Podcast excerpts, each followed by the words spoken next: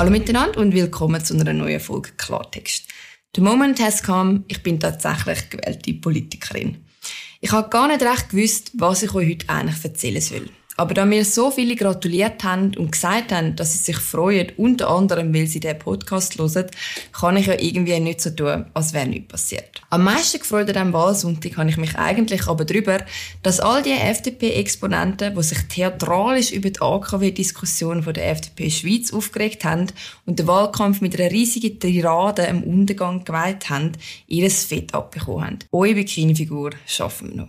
Wenn der Fräsin endlich wieder auf Kurs kommt. Ich finde es super, dass man endlich wieder weiss, wofür wir stehen. Nämlich nicht für zum Umbrüllen, dass alle fies sind mit uns, sondern für Innovation und Sachpolitik. Umbrüllen, das man auch daheim. Wir haben jetzt aber in der letzten auch viel über Politik geredet und darum lege ich den Fokus im heutigen Podcast ein bisschen anders.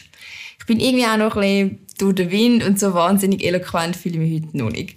Und apropos Eloquenz, der für mich grösste Lerneffekt aus diesem Wahlkampf ist, dass mein Name tatsächlich von über 3000 Leuten immerhin so richtig geschrieben worden ist, dass man ihn auch entziffern können. Das kann ich nächstes Mal zurückschreiben, wenn ich mal wieder ein Mail bekomme an den Herrn Polenta. Der Wahlsonntag hat aber auch noch anders mit sich gebracht. Die Frage, was einen eigentlich glücklich macht.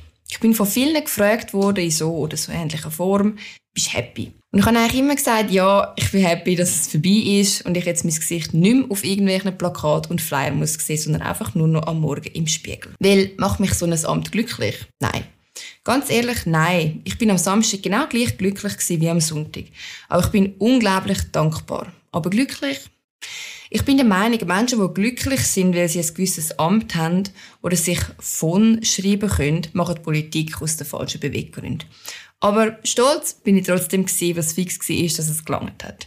Ich, emotionaler Überflüger, habe sogar das Tränchen verdruckt. Aber nicht beim Resultat, sondern in dem Moment, wo von so vielen Menschen, die ich wirklich gerne habe und überhaupt nichts mit Politik am Hut haben, Gratulationen reingeflattert sind. Bevor ich überhaupt die Fertigliste gesehen habe. Das hat mich glücklich gemacht. Weil die alle müssen vor ihrem Handy gucken sein, wie ich sich über die Kackseite von der Stadt Winterthur aufgeregt habe, wo ein Informationsgehalt von einer InTouch hat und alle fünf Minuten aktualisiert habe, obwohl sie sich eigentlich null zero für Politik interessieren. Einfach nur zu mir gratulieren. Das ist wirklich ein schönes Gefühl. Und das ist ein dankbares Gefühl und das ist auch das, wo wir heute darüber reden, nämlich anderen etwas gönnen können. Politik ist kein Ponyhof und trotzdem irgendwie ein bisschen, weil bei Ponys gibt es nämlich auch ganz eine klare Hierarchie, wer wann als Futter kommt. Du bist das beste Pony im Stall, das ist den anderen Ponys scheißegal. Und bei Parteikollegen ist es ähnlich. Man merkt wirklich, welches das die sind, was sich über das Amt oder über eigene Kompetenzen definieren. Kollegen muss man aber eigentlich gar nicht sein, sondern es geht um eine Fähigkeit, die für mich wirklich ausmacht, ob jemand einen guten Charakter hat. Und das ist, wenn man anderen Menschen etwas gönnen kann. Weil sie es verdienen.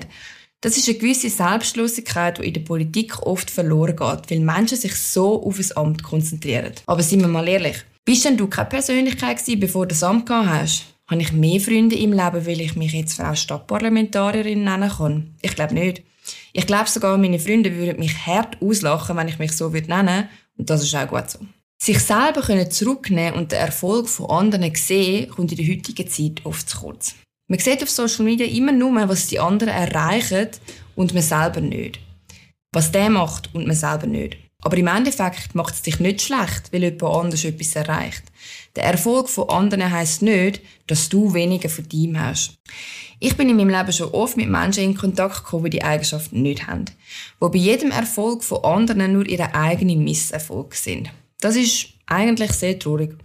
Und umso trauriger ist es, wenn man darum diesen Menschen, die sich in den Arsch klemmen, ein schlechtes Gefühl gibt. Das ist nicht nett. Und habe auch ich in unterschiedlichen Situationen in meinem Leben bzw. in meinem politischen Tun müssen mitbekommen. Auch im Vorfeld von diesem Wahlkampf hat es von verschiedenen Seiten geheißen, dass ich halt eine Frau bin und dass ich eher ein gutes Resultat mache. Ja, das bin ich. Und ja, das habe ich. Meine Eltern haben mir da aber sogar noch einen entscheidenden Vorteil genommen und mich nicht Sandra oder Jessica genannt. Sprich, ich verliere sogar noch ungefähr 5% der Stimmen, weil Leute vermutlich nicht wissen, dass Joy ein Frauenname ist. Ironisch. Aber ich glaube nicht, dass ich gewählt worden bin, weil ich eine Frau bin. Und ich möchte allen jungen Männern, Frauen und Unentschlossenen sagen, es ist egal, was andere über dich sagen. Nicht ist es Kompliment. Es heißt einfach, dass die Menschen an sich selber so wenig Kompetenz sehen, dass sie dies Geschlecht als Bedrohung wahrnehmen.